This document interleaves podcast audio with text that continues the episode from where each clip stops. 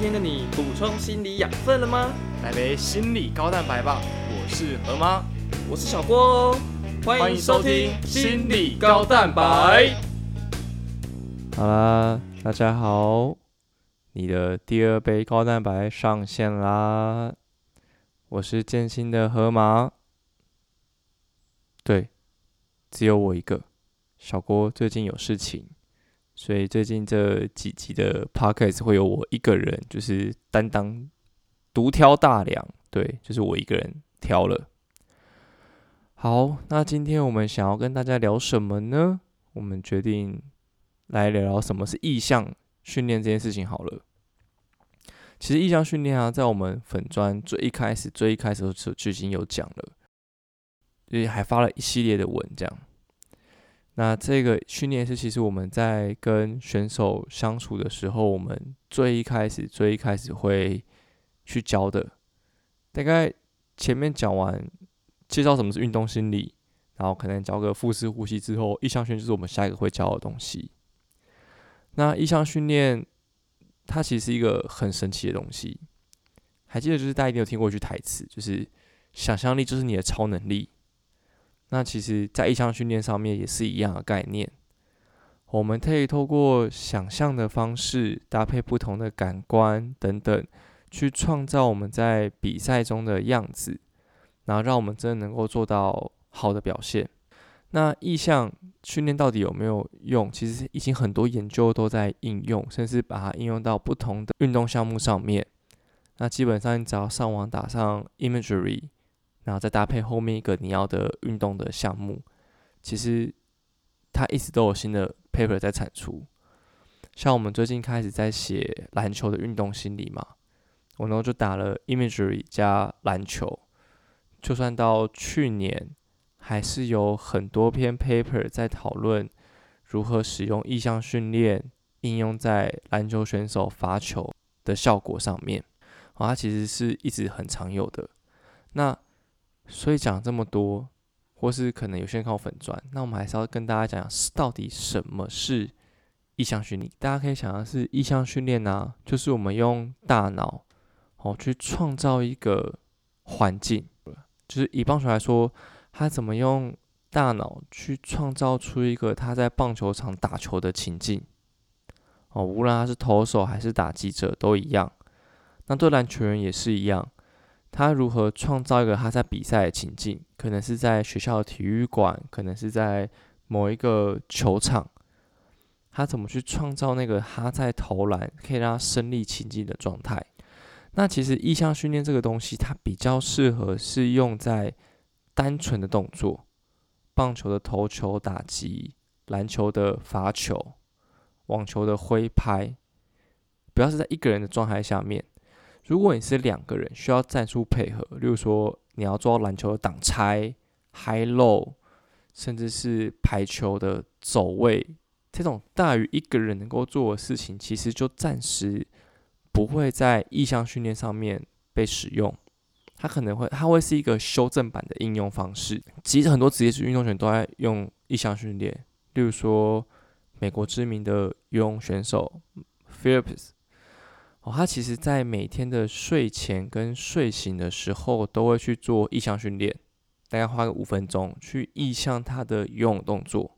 对于很多选手来说，甚至他在受伤的时候，他一般来说，一般人在受伤之后重新回到运动场上，其实不只是肌力的流失需要找回来而已，对于技术上的那些生疏感，也是需要花时间去找的。那如果在受伤的时候可以使用意向训练的话，其实是可以大幅度缩小选手的生疏感。我们在过年前就是到文化跟选手相处的时候，刚好就教了意向训练，然后让他们试完、讨论完之后，他们就放年假了。那在过年后，我们跟选手见面的时候，我们其实就有问说：“诶，有哪些选手有去练？那效果如何？”那其实就有选手跟我们表示说，其实通过意向训练，他在放完年假之后的第一次练球，那个时候对练球的生疏感，个不像前几年这么的重。今年的他可以比较好的去进入那个状态当中。那这其实我们也是一个我们蛮乐见的一个结果。那到底要怎么样去做一个好的意向训练呢？我相信其实很多人都呃有看我们文，或者是可能在看了之后不太清楚要怎么做。那我们就一步一步来带大家做跟讨论好了。意向训练的好坏在于你对于这个画面的清楚程度如何。你就想象。你今天脑袋浮现出一个四 K 的比赛画面，跟一个节奏只有一百四十四的画面比，哪一个比较清楚？四 K 的画面清楚细致，搞不好连对手皱纹都看得出来。那当画面越清晰的时候，我们才有越有可能去意向到我们要做的事情。第二点是，它要能够操控。我们在做意向的时候，一定会有很多的画面要去想象。比如说你的投球、你的打击、你的挥拍等等这些东西，要想象。所以，当你对东西越精熟、越可以操作的时候，它其实是越有成功的。那当第三个就是保持专注，专注是一个很重要的事情。如果你今天在做意向训练的时候，你还想着等一下我要吃什么啊？今天要干嘛干嘛了？当你今天无法这样子保持专注的时候，其实那个意向效果也不会太好。在意向这件事情上，其实重点是我们要怎么去投入。有意识的去做这件事情。一个意向动作到底有哪些步骤呢？第一个东西是你要回应的完美动作。完美动作就是你觉得你最漂亮的动作，你今天那天打击最顺，你丢的最好的一个动作，你做到漂亮的发球动作。好，那你问我，可是我一直在挫败啊，那我要怎么去增加我完美动作的经验？或者是对于一个初学者，他可能只是一个。系队的新手，高中生刚入这个球队，他根本不知道怎么去做我所谓的完美动作，那要怎么办？其实我们可以给他看影片，例如说我们去剪下这个职业选手影片，像我很在追很多国外的，可能关于打棒球的 IG。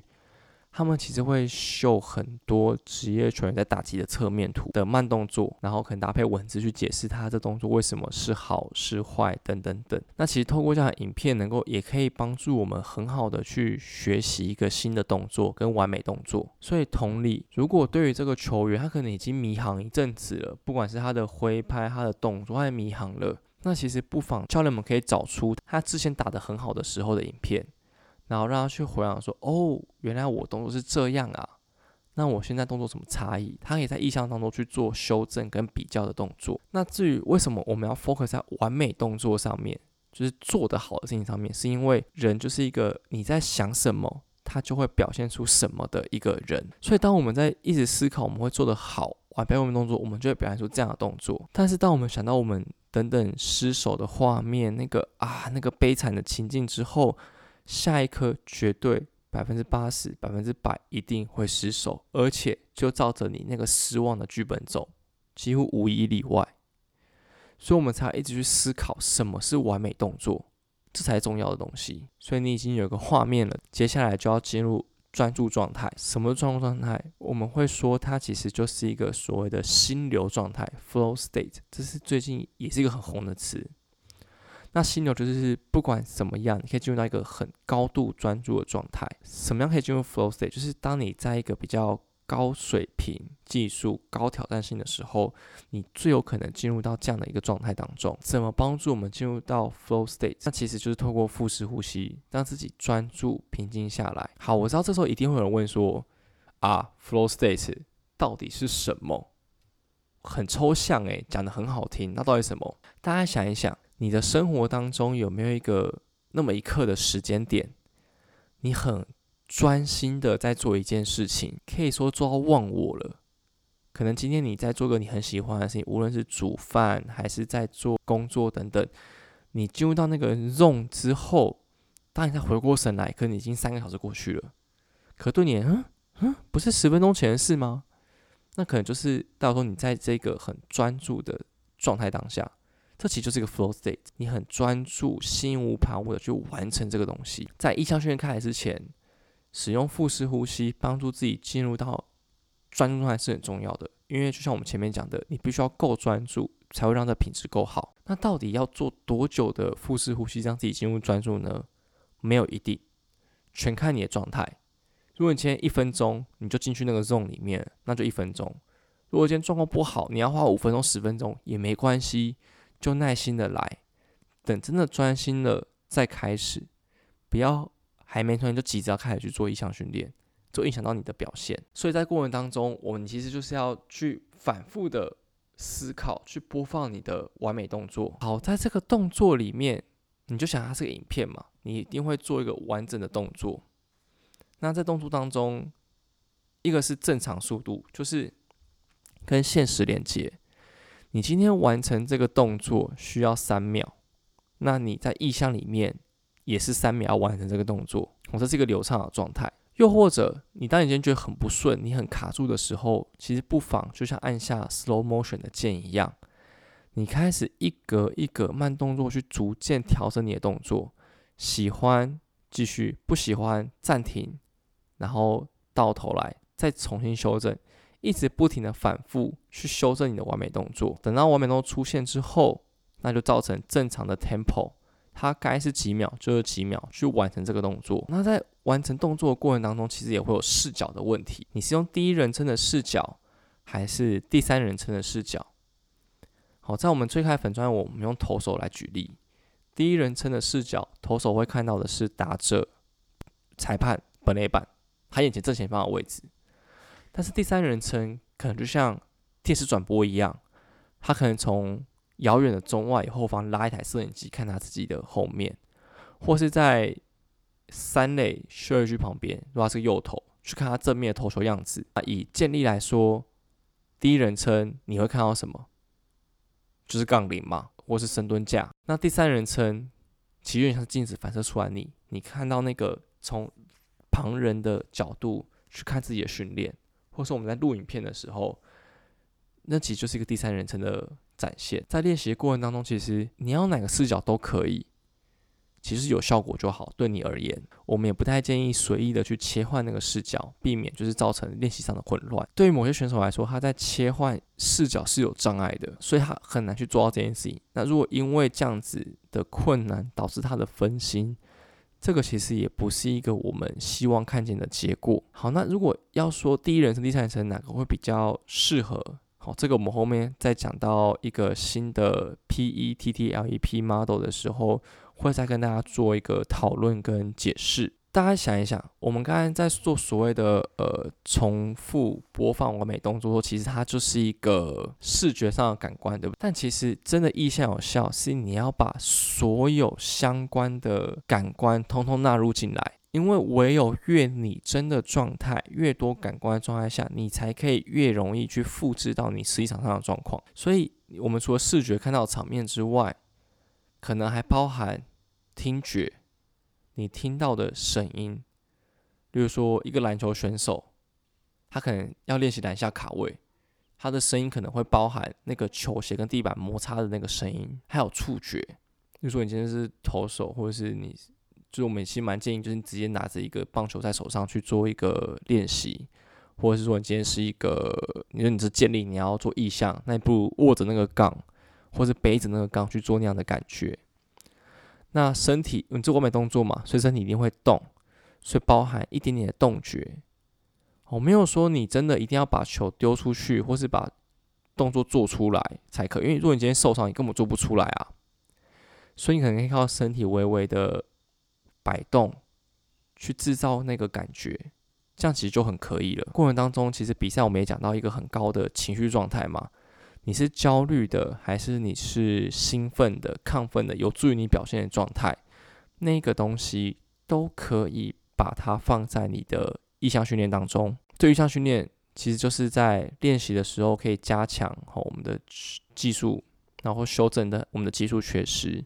那比赛都可以帮助我们。更能够去专注它。问我说过，想象自己的超能力，只要你想要做，其实它几乎都可以做到。那为什么它可以做到？是因为当我们在做这样的想象跟练习的时候，其实我们神经在动嘛，但它其实会被骗，他会以为哦，原来我正在运动了。所以他会牵动相关的肌肉去收缩。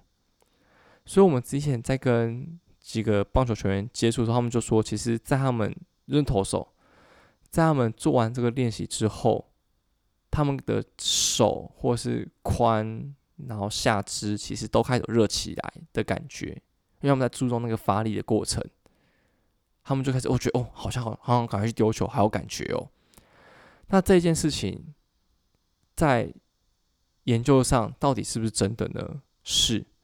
就国外找了足球选手去练习射门，有一组就是做八十次的射门练习，那另外一组就是做四十次的射门练习加四十次的意象，就是你在意象里面想象自己射门了四十次，所以总量他们看起来都是八十次，对不对？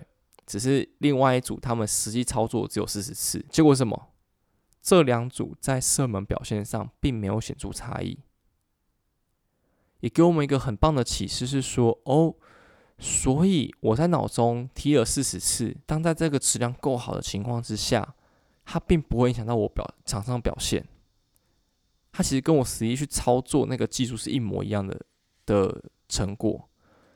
所以这样也告诉我们是说，其实对于选手来说，他可以透过高质量的意向来去帮他完成动作，他不一定要真的在这么大热天底下晒太阳被操练。因为他一样可以透过他的想象力去达到差不多的训练质量，好，这是我觉得这是给我蛮大的一个启发。我们刚才前面有提到有一个 PETTLEP model 嘛，它这个 model 总共有七个向度，那这七个向度其实就是说，当你一个好的意向训练可能要包含这七个向度会更有用。这个 model 我们把它放在我们团队最近发的那篇意向训练用在建立表现身上这一篇。这个 model 讲什么？第一个是物理，也就是说你想象中的行为跟你实现实当中的行为要几乎一模一样。所以，例如说今天你要篮球员，那你可能在做意向的时候，可能是你穿着球队的制服，在那个你要比赛的体育馆去做意向。因为当你人在里面的时候，其实可以更好的去意象。那当然，我很困难情况之下，你也可以用想象的，或者你跟你很熟那个场景的，那其实也不一定要站在那个场域，或是透过影片也可以帮助你。如果你真的人到达不了那个地方的话，那再来是环境嘛。如果说明天你要在体育馆比赛，那你前一晚意象的场景可能就不是新生公园篮球场，而是福大中美堂，因为你明天要去中美堂比赛。哦，你要去想象你要在哪里去。做这件事情，这是蛮重要的地方，因为你才可以跟那个情境做结合。就像我们前面提到说，有一个球员曾经问我们说，为什么意向是一回事，但是实际上是另外一回事？我们就提到说，其实那个选手他在意向的时候，他的情境跟他比赛的情境是两个情境，所以让他在连接上会是有一些困难的。再来第三点会是任务，我们要考虑说这个任务需要的技能的水平跟我们实际能力到底。能不能达到？我们要尽量能够做出我们能力差不多相符的表现。所以，例如说，今天是个健力选手，那你今天你的开把是 maybe 一百四深蹲，那你在做的时候，你其实就要把这件事情用在你的意向里面，就是一百四，然后照你的陪等去做练习。第四个什么？就是时间。就我刚才讲的，你这个动作做多久，你在意向上就要做这件事情。以卧推来说好了。你可能是两秒的离心停在胸上，好，然后听到口令 press 之后，你一秒的向心马上推上来。比赛中是这个节奏，你在练习中也要用这样的节奏去做训练，好，避免你想的是一回事，做出来又不一样。第五个是学习，对于新手来说，他的表现可能会一直一直不停的进步。如果说你今天这个月你测 PR 是一百，maybe 下个月你在测 PR 的时候可能变一百一了。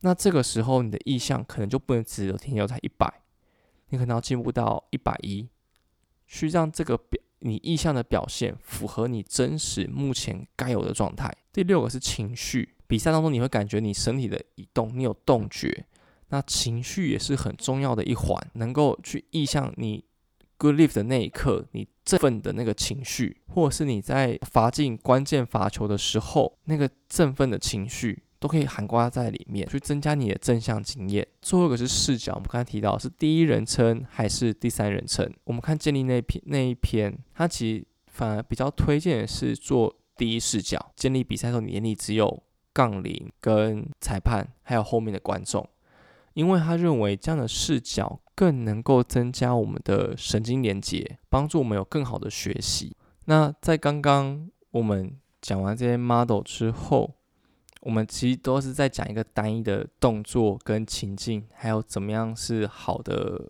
pattern 嘛。那么接下来我们就要来讲的事情是，到底我们怎么把怎么去创造一个新的情境去做练习。例如说，我们就有些选手，他对某些情境、画面、状态，他就是一个不行。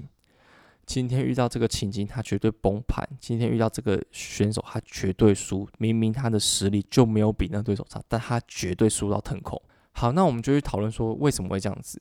那可能细谈之后，选手就会说：“诶，可能是因为他有些负向的自我对话，或是这个对手的打法刚好克到他的弱点等等，让他未战就先害怕了。所以这个时候，我们其实会做的事情就是去找出那个让他做不好的所有因素是什么。”例如说，他过度紧张、换气不顺，他会有很多负向的自我对话出现。好，那在知道这件事情的时候，我们就会引领他进入意向。好，我们直接用粉砖里的例子来讲，我们会把这个这篇文章放在我们今的 show note 下面，大家可以去看。小郭其就是罚球命中率九成的人，但是每次在第四节不到一分钟的时候，他可能就很容易会被买翻。就类似骇客战术一样，为什么？因为他很高啊，可是小郭也发现说，他只要进入到第四节做一分钟，他马上他的防御命中率会急速下滑，剩下三成。那我们在跟小郭讨论，发现，诶，小郭在这时候会有一些负向的自我对话，他就有出现，我们我一定要投进，不然我们就输了，我绝对可以。可他反而 fail 了，就好像调控力量讲的一样，他其实。被创造出的是一个挫败的经验，一种窒息的状态。好，那我们现在知道小郭在罚球时候会很容易紧张，会有负面自我对话，所以我们就会做的事情就是我们让带小郭进入意向情境。那个情境可能是他最常罚球比赛的场地，让他进入到那个情境之后，慢慢引领他进入到那个第四节的状态。我，现在第四节剩下。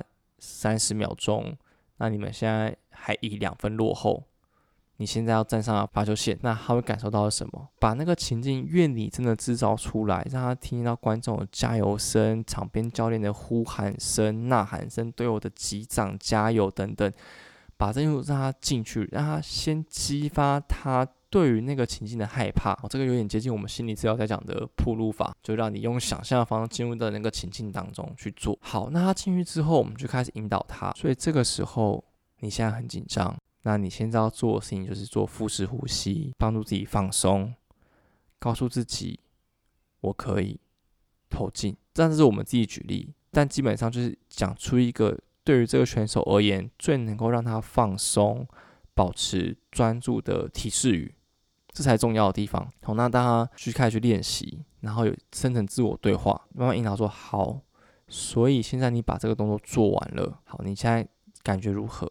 好，可能比较放松。好，那你现在做出你的完美动作，投进。好，记得哦，你要制造的情境是投进哦，不是丢去去之后又溜去干嘛？球弹出来哦。好，记得我们要制造出完美情，所以丢进，所以回过来再练习一次。一样配合现实的时间，哦，让它形成一个他在抗压的时候能够 routine 的动作。我们会发现，很多时候有时候上课有讲，或者是我们一对一谈的有讲，但全员都做不出来。为什么？因为很多时候他没有建立那个习惯性的连接，他没有做熟练，所以导致他真的遇到的时候他做不出来。就好像说，今天你要学习一个新的。Maybe 运球技巧，但你就练过那一次，你后来再也没练过了。要你比赛突然用那个技巧去做运球，你根本做不出来，因为你根本没有那个习惯。所以其实心理技术不管怎么样都是一样的概念。好，你必须要用一样的方式去让自己好一些。好，那我也想要分享一个，就是我们之前遇过一个投手，那他其实就是也是很害怕丢球这件事情，他怕丢到人，所以我们在印象中也特妈让他去修正他的这些负向的自我意向的想法，然后透过深呼吸去做他要做的事情。好，那我们会讨论说什么是对你最有效的词汇，然后在里面去做提醒，去提醒这选手说，诶，你可以这样做，试试看吧。然后第三部分我们想要讲的是团队的意向点，就刚最前面讲，就是如果你今天要做 high low，你要做挡拆，呃，你要做很多战术上的跑位的时候，你要怎么去就是使用它？那我们会建议就是在团队时候进行。那所有人一起闭上眼睛，一起思考，你要在哪一个情境下，怎么样的比分下去做这个战术的练习？那在练习的时候，就是，例如说我们有 A、B、C 三个选手，那 A 要负责挡人，可能 C 要负责过人，然后 B 可能在篮下准备就是准备就是接球投篮这样。那在这里面。A 就要说出说我现在挡拆了，然后 B 可能要接着，哎，我看到 A 挡拆，我现在要从另外一边过人，然后 C 就会搭配说，哎，好，我现在准备进入篮下了，我们准备接到 B 给我的球去做投篮，哦，就是像这样子，就是用团队的方式，大家出声去做这样的跑位练习，哦，这其实也是一个我们可以去做在团队里面去做这件事情，就是每个人都出声参与其中。要记得是，不是只有战术里的 A、B、C 要讲出他们在干嘛？如果你是板凳选手，那你的意向就会是：哦，我看到了什么？你从一个第三人称的视角去看到这个场上发生了什么事情，也会让你对于这个球队有参与感。你也会知道说：哦，原来这战术要怎么跑？那如果今天我上的话，我要怎么去做这件事情？哦，这是一个也可以去练习的事情。第四个步就意向怎么做用？我们其实任何时候都可以用。好，你在休息的时候，你在练习的时候，甚至是你在比赛中都可以使用。好，我还是要拿投手这个生物去做举例。他在休息的时候，意向他的动作，今天哪里不好，他要去修正，去找出那个差异，找出明天他要怎么做那个完美动作。在练习的时候，他可能一颗一颗两颗不顺。他退下来，用快速意向的方式去想一下自己的动作，然后在下一刻去，他因为他想好了嘛，想好了准备动作去执行，这是一个。那在比赛过程当中，投手意向的是今天的对战组合，例如说他今天对手出来，他打那么久，他明知道今天对手喜欢什么样的球，他是一个什么样子的球员，那我们要意向的事情就是我们要怎么去对付。我们等一下的对手，例如说今天一局下半他在休息，那他就要开始思考说，二局上半的时候，前三棒的打者是谁？他们可能会打什么球？他们喜欢打什么球？所以等一下我应该要怎么配球？然后用意向的方式去把你等一下要做的事情模拟一遍，然后上场就是做了。我通过这样的方式，也可以帮助我们增加比赛的表现。好，我今天意向就差不多讲到这里。好，我们前面先跟大家介绍了意向有哪一些东西，以及在个人技术上可以如何很好的使用意向的表现。好，包含我们刚刚讲到的 model，包含我们刚刚讲到的 P E T T L E P model。那在后面，我们去讲了怎么将完美动作这件事情去结合你场上应该要使用的自我对话，包含觉醒、状态调整的这些策略等等。那第三个就是在团体的时候，用篮球的挡拆作为例子，好去思考要怎么去跑这个战术。无论你是先发还是板凳，这个战术与你有关无关，你都必须得出声投入在其中。